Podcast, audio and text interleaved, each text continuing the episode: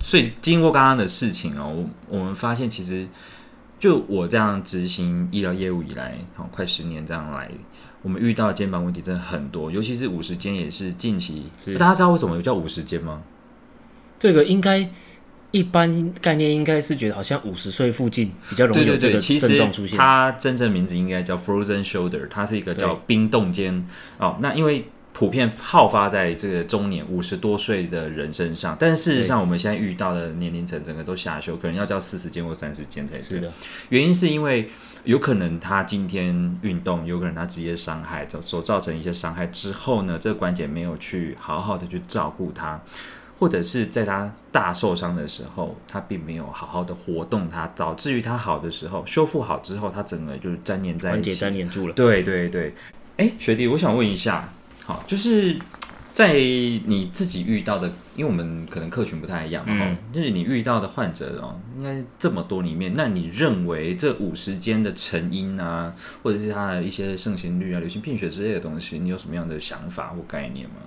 盛行率来说，如果是照那种文献上来讲啊，大概两趴到五趴。两趴到五趴，哎，不不低耶，其实不低对，耶就是说，其实就是它有这么高的一个发生率，好像几乎每个人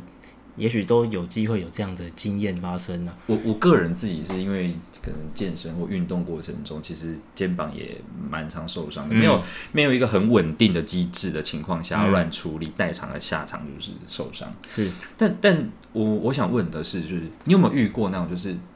他什么事都没有做，有一嗯天可能睡醒、他就不舒服了，是，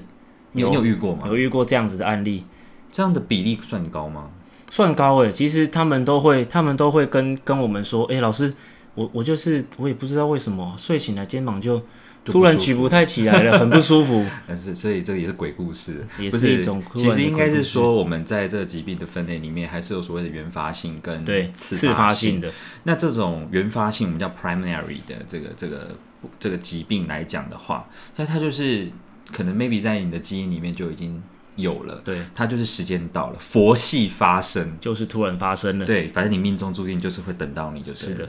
哦，那这样子的病程会很久吗？通常一般来说，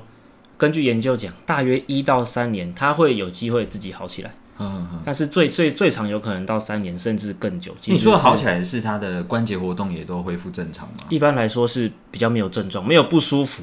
因为通常前期会很痛，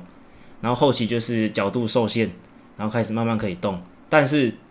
三年他说他好起来的，指的是比较没有不舒服，但是他角度通常会有一个永久的受限的状况。哦，这就是我们说的手会抬不起来，但对它也不会痛，但是也永远都抬不起来了。那听起来有点，有有点难过的一件事情。对欸是的手很重要哎。那